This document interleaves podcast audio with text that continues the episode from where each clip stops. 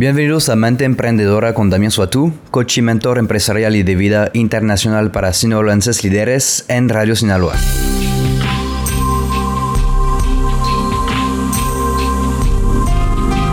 Hoy vamos a platicar de por qué los negocios fracasan.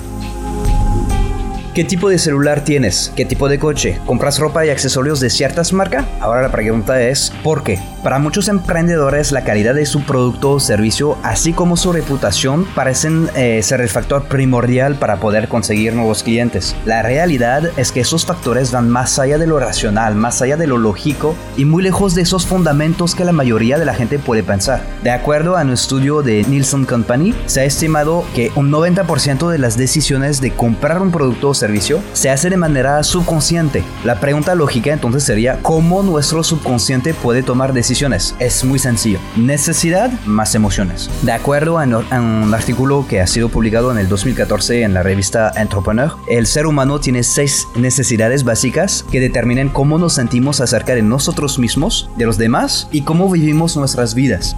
Certeza, significado, variedad, amor y conexión, crecimiento, contribución.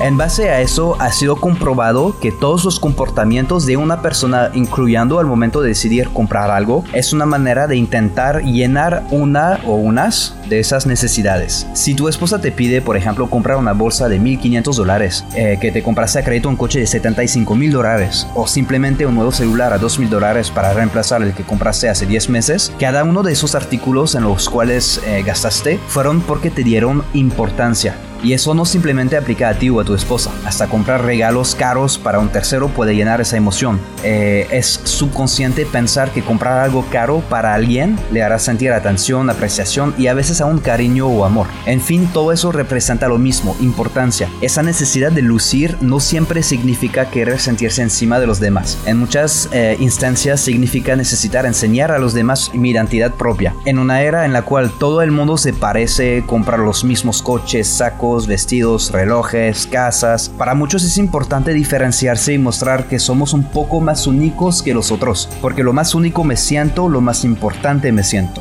Eso es lo que debes buscar en tu cliente. ¿Qué es lo que le hace clic?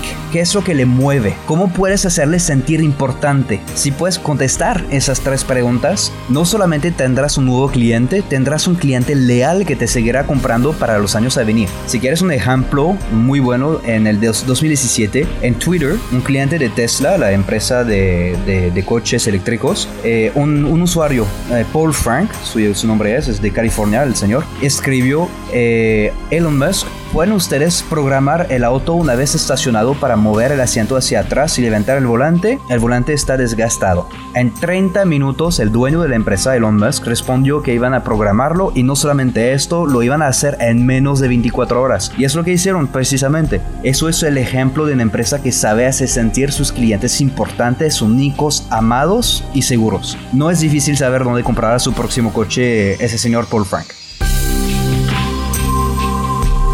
Si quieres leer más acerca de mis recomendaciones y consejos, te invito a seguirme en mis redes sociales, Damien Suatu, se escribe Damien Soy o seguir mi blog en mi página web, damiensuatu.com.